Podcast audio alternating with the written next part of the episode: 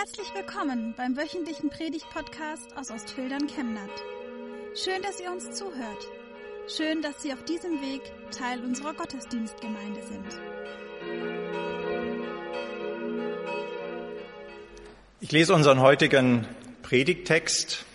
Er steht im Evangelium des Johannes im 21. Kapitel. Jesus offenbarte sich den Jüngern abermals am See von Tiberias. Er offenbarte sich aber so. Es waren beieinander Simon Petrus und Thomas, der Zwilling genannt wird, und Nathanael aus Kana in Galiläa und die Söhne des Zebedäus und zwei andere seiner Jünger. Spricht Simon Petrus zu ihnen, ich gehe fischen. Sie sprechen zu ihm, wir kommen mit dir. Sie gingen hinaus und stiegen in das Boot. Und in dieser Nacht fingen sie nichts.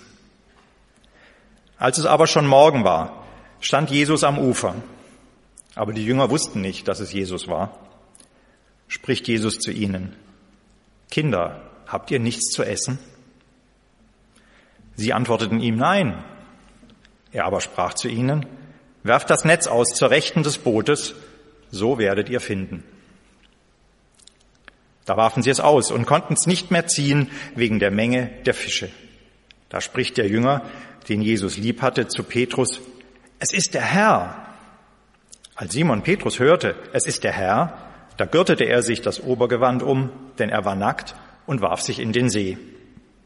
Die anderen Jünger aber kamen mit dem Boot, denn sie waren nicht fern vom Land, nur etwa 200 Ellen, und zogen das Netz mit den Fischen. Als sie nun an Land stiegen, sahen sie ein Kohlenfeuer am Boden und Fisch darauf und Brot. Spricht Jesus zu ihnen, bringt von den Fischen, die ihr jetzt gefangen habt. Simon Petrus stieg herauf und zog das Netz an Land, voll großer Fische, 153. Und obwohl es so viele waren, zerriss doch das Netz nicht. Spricht Jesus zu ihnen, kommt und haltet das Mahl. Niemand aber unter den Jüngern wagte ihn zu fragen, wer bist du? Denn sie wussten, es ist der Herr. Da kommt Jesus und nimmt das Brot und gibt's ihnen, desgleichen auch den Fisch. Das ist nun das dritte Mal, dass sich Jesus den Jüngern offenbarte, nachdem er von den Toten auferstanden war.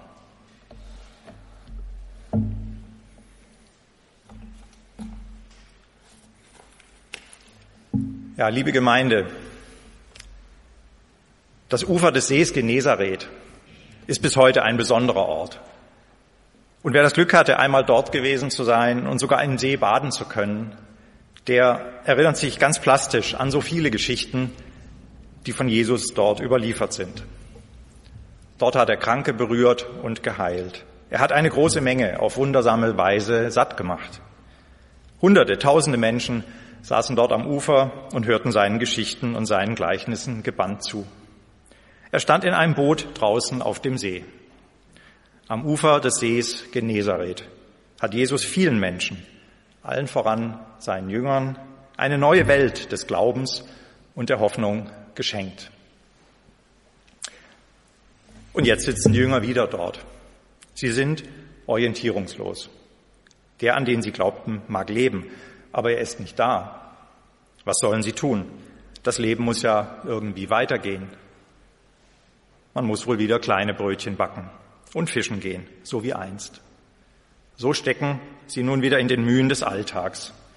Und dieser Alltag ist erst einmal enttäuschend. Sie haben ja keinen einzigen Fisch gefangen. Und wir? An Ostern an Ostern haben wir, wenn auch dieses Jahr nicht aus vollen Kehlen, aber doch gesungen, wir wollen alle fröhlich sein in dieser österlichen Zeit. Aber jetzt kehren auch wir wieder in unseren Alltag zurück. Trotz allem Osterglauben, wie schnell hat er uns wieder in seinem alten Leben? Die bekannten Kämpfe und Konflikte, die kleinen und großen Enttäuschungen, die nicht enden wollende Pandemie. Und die Netze sind leer. Da kämpft eine Frau um ihre Partnerschaft. Immer wieder nimmt sie neue Anläufe, vergeblich. Da geht einer nach einem langen Arbeitsleben in den Ruhestand. Was ist denn geblieben von, dem, von der ganzen Mühe, von der Hetze, vom vollen Kalender? Es ist für ihn, als würde er aus einem Traum erwachen. Schüler. Schüler beenden die Schule. Es gibt aber keine gemeinsame Abschlussfeier. Und die Berufsperspektiven sind mal gelinde gesagt unsicher und vernebelt. Wo bleiben die, Erfolgen, die, die ersehnten Erfolge bei der Bekämpfung des Coronavirus? Auch die Jünger machen diese Erfahrung. Sie fahren nachts wie gewohnt zum Fischen hinaus, doch das Glück hat sie verlassen. Kein einziger Fisch zappelt in ihrem Netz. Alle Mühe umsonst. Das sind bittere Momente im Leben. Die Gedanken der Jünger sind noch voller Nacht. Da ist vor allem das Gefühl, wir stehen ganz allein da. Keiner ist mit uns, der weiß, was das bedeutet, die Netze leer aus dem Wasser zu ziehen. Aber jene Ostergeschichte widerspricht. Ihr werdet erwartet. Da steht einer am Ufer. Es ist der auferstandene Christus. Seht doch, er ist da, auch wenn ihr zurückkehrt mit leeren Händen und voller Enttäuschung. Auch eure erfolglose Nacht, die sich so endlos hinzieht, ist vor seinen Augen. Liebe Gemeinde, das verändert doch unsere mühsamen Tage und die in Sorge durchwachten Nächte. Wenn wir wissen, der Auferstandene blickt schon darauf, es steht ihm vor Augen.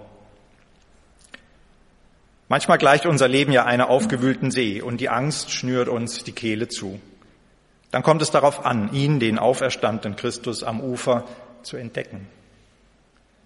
Denn dann finden wir den Fixpunkt, an dem wir uns festmachen können.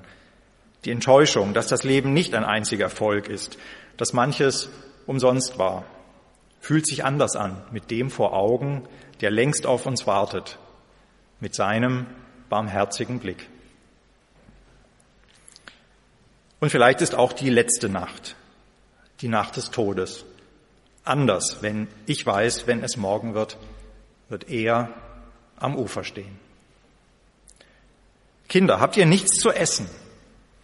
So fragt Jesus, so direkt und so liebevoll, wie ein fürsorglicher Vater.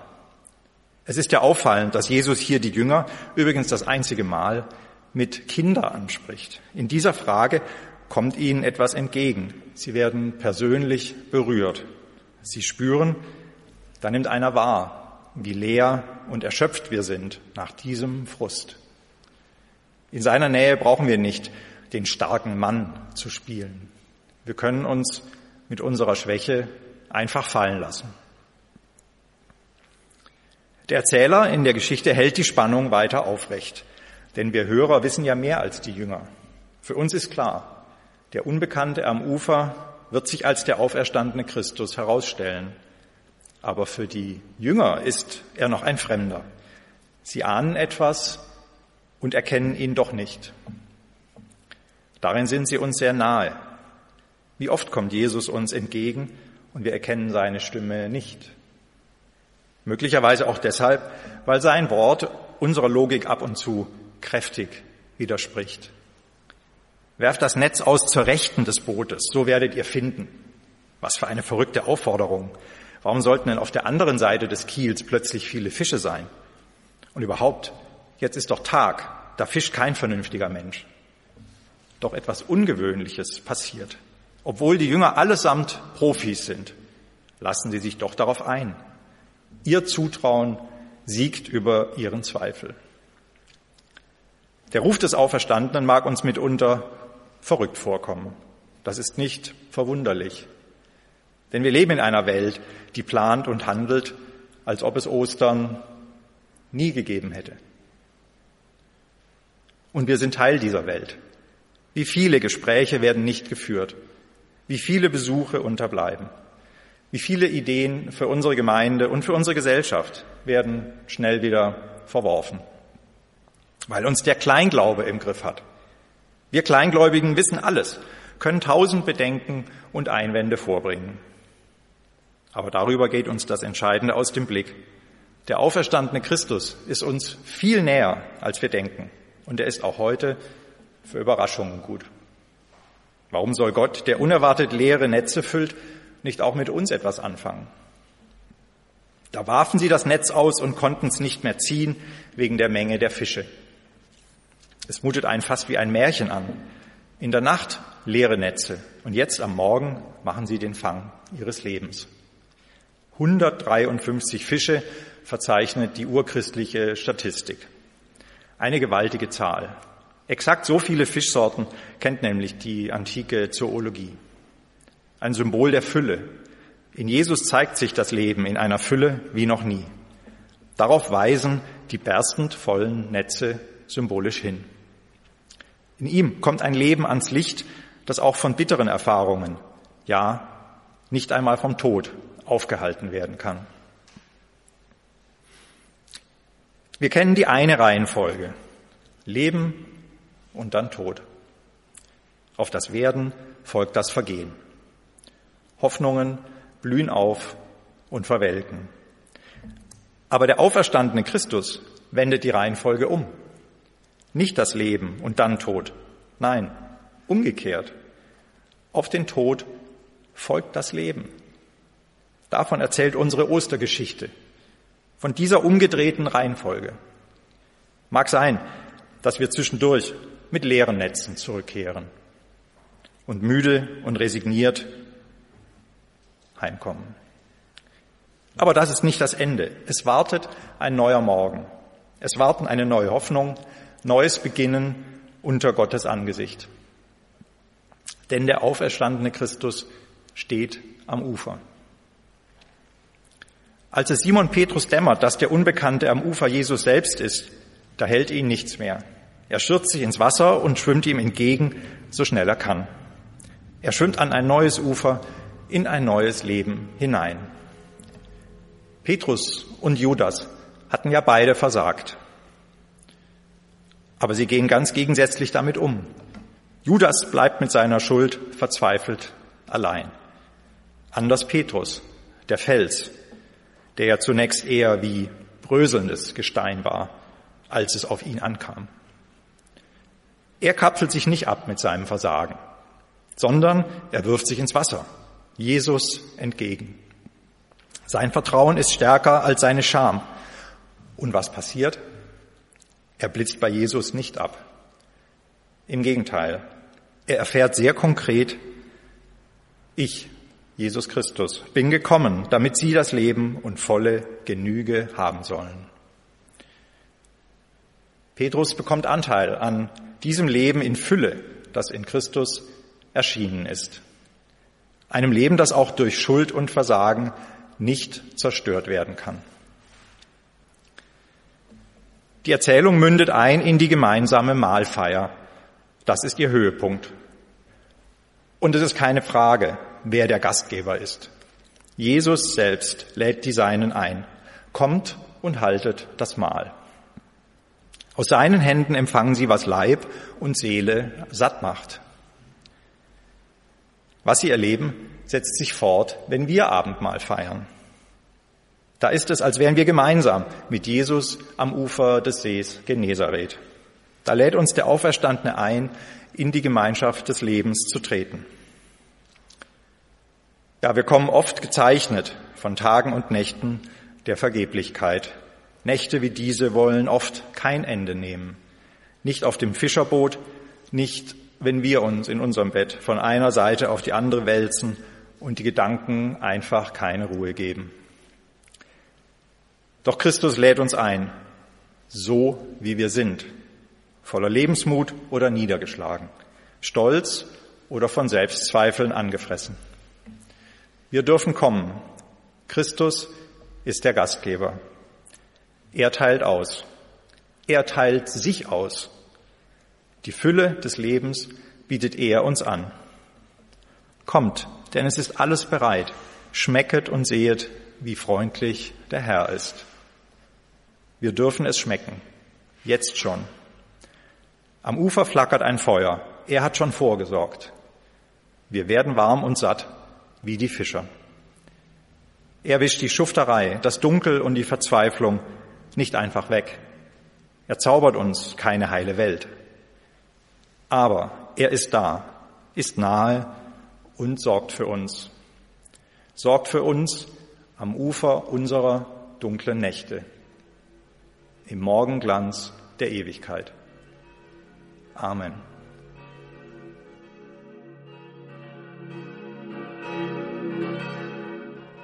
Wir wünschen eine gute und gesegnete Woche und hoffen, dass Sie nächste Woche wieder dabei sind oder wir dich beim nächsten Mal im Gottesdienst vor Ort sehen. Weitere Infos zur predigenden Person und zu den Angeboten unserer Kirchengemeinde findet man auf unserer Homepage chemnat-evangelisch.de.